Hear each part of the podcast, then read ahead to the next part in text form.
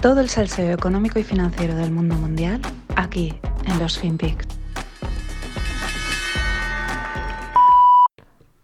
Eyes closed because for the last two weeks, because the moment it opens, it will be disbanded. You hear me? It will blow up.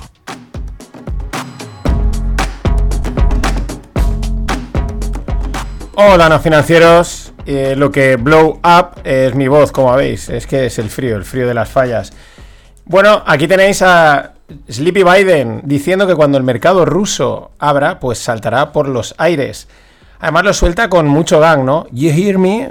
It blow up. El tío es la leche. La verdad es que Joe Biden es la definición perfecta de las colas de la campana de Gauss. Es decir, a un extremo tienes al Joe que es sleepy, desorientado, dice cosas que no tienen sentido, se queda dormido, habla lento. Y en el otro aparece un tío que podría estar en Compton, allí en el, uno de los barrios más peligrosos de Los Ángeles, con ese You Hear Me. Bueno, vamos con tres noticias, tres FinPix relativos a mercados. Lo primero es el blow del VXX. Esto sucedía la, la semana pasada. Y bueno, una movida más en el submundo de los productos de volatilidad. Barclays, que es la, la creadora, la poseedora de, los iPad Shares, eh, paraba la creación de las nuevas participaciones del ETN o ETF, para hacerlo en el grupo grande, ¿no? Pero es un ETN concretamente, VXX, que va ligado a la volatilidad del VIX. Eh, así, de repente, decía, mira, esto lo paramos. ¿Por qué? Pues porque parece ser que los costes de cubrir la posición, pues se les disparaban y ya no ganaban dinero, ¿no? Al final estas empresas lo que hacen es que ellos venden y cubren, venden y cubren, ¿no? Y su dinero está en las comisiones, no en si el mercado sube o baja.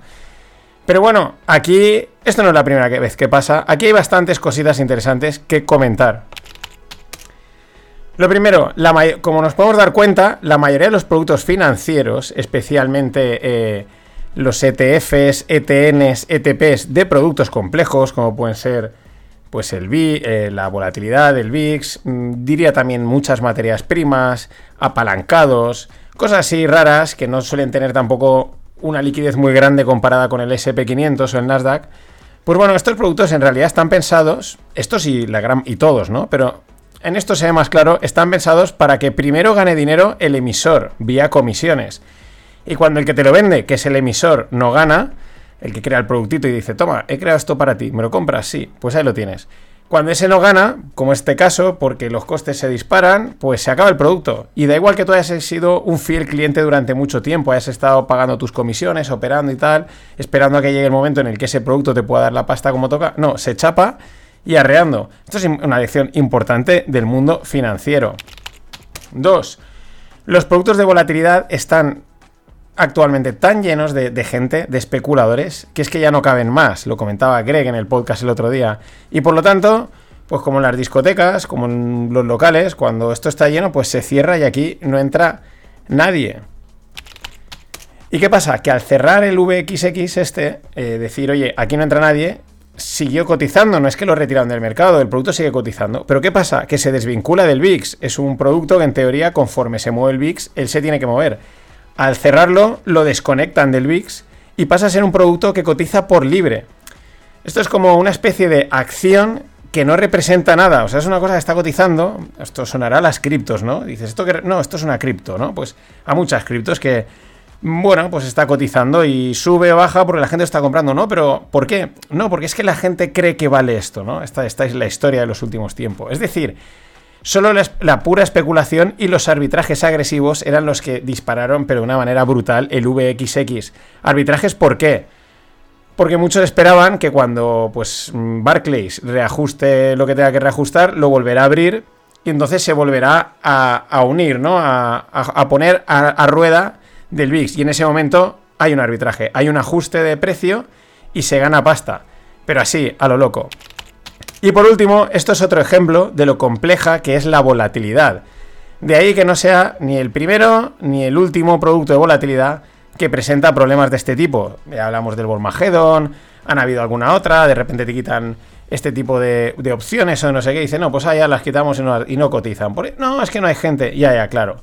A todo esto, si además añadimos que hay pocos productos y que cuando las cosas se ponen mal, como podemos estar ahora en momentos de mucha tensión, cogen y los quitan, los paralizan, los bloquean, les meten, les cambian las condiciones, pues claro, hay que seguir haciendo las coberturas estas, pero es que a ver quién confía en que llegado el momento estas coberturas funcionen como Dios manda.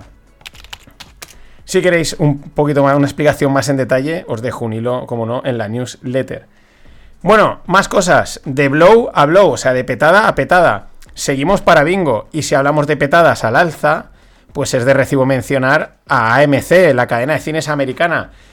Mm, la trayectoria de esta empresa en, el último año da para miniserie de, pues no sé, de HBO, de Netflix o de lo que queráis. Porque empezó, bueno, estaba claro, con todo el tema de la pandemia, no, no abrían los cines, petada, pero bueno, de repente, meme stock, disparada al alza, gamma squeeze por aquí, bla, bla, bla. Cuando eso se acabó dijeron, tenemos que seguir. Y entonces pasaron a apostar por NFTs y criptos. ¿Por qué? Porque así mantenían el hype de la cotización. Es lo que ha pasado en el último año. Eh, tú decías que hacías algo en Bitcoin o en criptos y entraba el dinero, pues, oh, sí, sí, para arriba, todo para arriba. Pero es que ahora ya el movimiento que han hecho es espectacular. Ahora, eh, AMC ha comprado o ha invertido, mejor dicho, en una minera de oro en Nevada. Minera de las mineras de toda la vida. Nada de minería cripto, no, no, de la, podríamos decir, de la de picar con el pico y sacar eh, virutas de oro. Ya no se hace así, pero lo tenemos claro.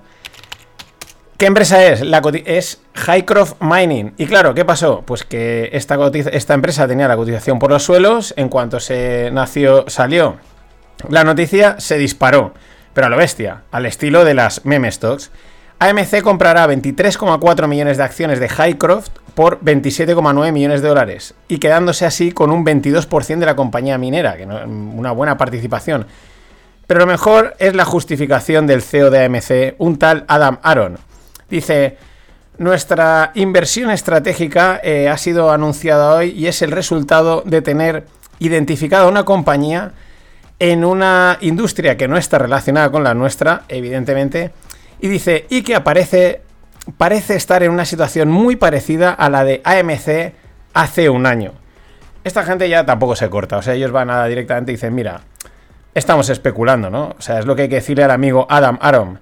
No, no confundas al personal, es decir, no es strategic investment, investment es speculative investment estáis metiéndole, pues mira, vamos a pampear esta acción, nos sacamos dinero, igual dentro, igual dentro de una semana han dicho que han vendido las acciones porque se han dado cuenta que qué hace una empresa de cines invirtiendo en una minera de oro, y con esa excusita igual, pues han sacado su dinerito. Este es el mercado, amigos. Y vamos a cerrar con un tercera petada al alza. En este caso, otra también que pasaba, pues hace semana y algo. Pues claro, eh, estamos en un mercado en el que los activos no petan hacia abajo, petan hacia arriba. Eh, se trata de un metal mm, industrial llamado níquel. ¿Qué le pasaba? Pues en un momentito saltaba de 20.000 dólares la tonelada a 100.000 dólares la tonelada. Es verdad que era un momento de plena tensión, de mercados, de la guerra, etc. Pero vamos, en menos de lo que canta un gallo, pues imagínate, casi es multiplicar por 5 el valor. Claro, este movimiento pillaba a un chino productor de este metal que pues, produce a lo bestia, pues con posiciones cortas, ¿no? Que lo que suelen hacer los productores físicos, pues van al mercado, se ponen cortos, se apuestan a la baja y así cubren precio y hacen, pues eso, estabilidad financiera en teoría. Pero ¿qué pasa? Le pillaba la contra, pérdidas de 12 billones.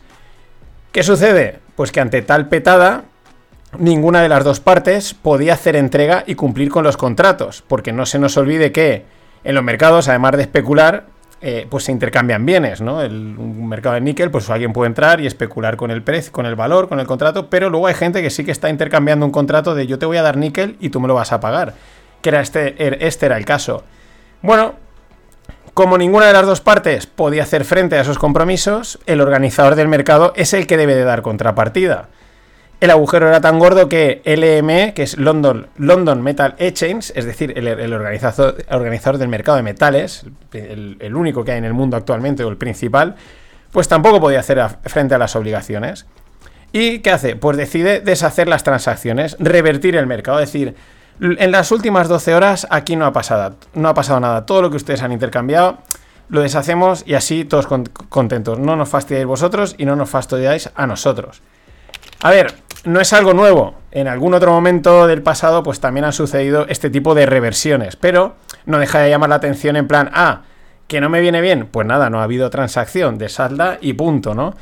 Eh, ojo también al comunicado, porque dicen, eh, hay una frasecita, ¿no? Dice, LM, hubo un punto en el que LM, London Metal Exchange, eh, ya, no, ya no creía que los precios reflejasen el valor físico del mercado, ¿no? del underlying, del activo físico.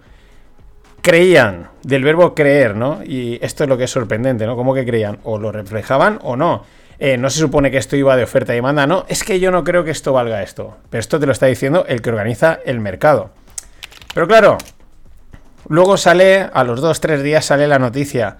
¿Qué más había aquí detrás? Pues dices, bueno, pues igual hay algo más, ¿no? Siempre hay que pensar más. ¿Quién estaban? Jamie Dimon, in Jamie Dimon We Trust, los de JPM, JP, JP Morgan, perdón. Eh, ellos eran la mayor contrapartida detrás de estas operaciones, una de las mayores contrapartidas. Es decir, le han, salvado a la banca de hacer un agujero. Recordad que la banca siempre gana.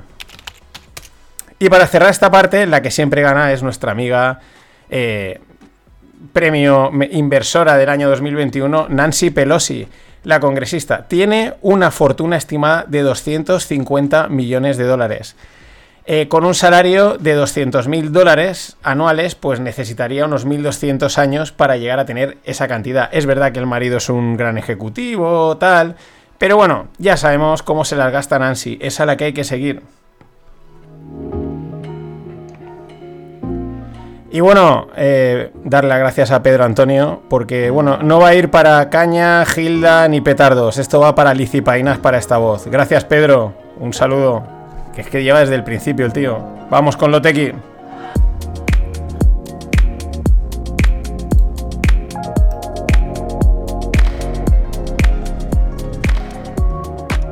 Bueno, yo que me voy.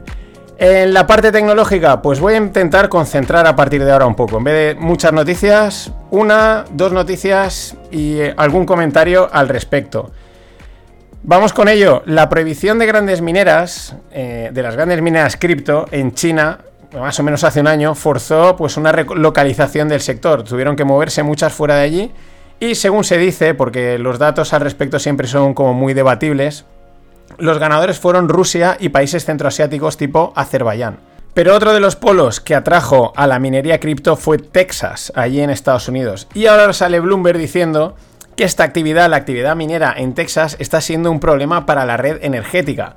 Una red que ya se ha visto en varias ocasiones que muy eficiente no es por, bueno, pues temas de estos americanos de que liberalizan de una manera muy bestia cosas que a lo mejor no tienen que liberalizar o no lo liberalizan como toca y aquello es un auténtico jaleo y a la mínima peta sobre todo el año pasado lo vimos con las nieves y estas situaciones, esto afloró.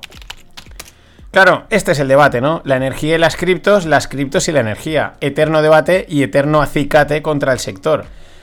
Está claro que esto es muy relativo, son puntos de vista. O sea, es decir, muchos dirán que para desperdiciar la energía sobrante, mejor usarla en minar cripto. Vale.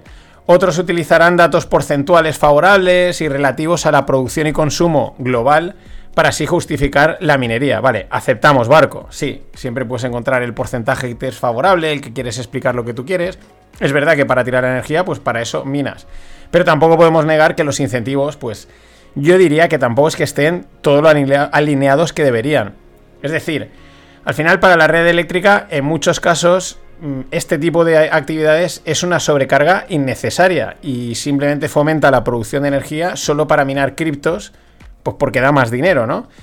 Las cuales, las cosas como son, hasta ahora aportan poco, más allá de la mera especulación, el hype y el tenerlas a la espera de hacerse millonario. Es como una actividad que sí, le puedes ver el lado productivo, pero no es tan productivo como genera energía para cualquier otra cosa. Aunque las cosas como son, es un juego de mercado, es un oferta y demanda. Y donde gano más por la energía que produzco, con lo cual, pues allá donde ganas, mejor vas. Pero ya digo, se desalinean desde mi punto de vista en, general. Y repito, si fuese únicamente los excedentes energéticos o de proyectos de nuevas fuentes de generación, estaría y está de cine. Hay casos, ¿no? Oye, pues vamos a hacer un proyecto de eh, el volcán este de El Salvador, pues esa energía, venga, pues nos ponemos a minar y así tampoco la desperdiciamos. Pero claro, mm, sabemos que luego las cosas acaban yendo de madre y no, y no, y no acaba siendo totalmente así. Pero bueno, en cualquier caso, hay debate to the moon. Nada más. Hasta mañana. A ver si tengo mejor voz. Always look on the bright side of life. Always look on the light side of life.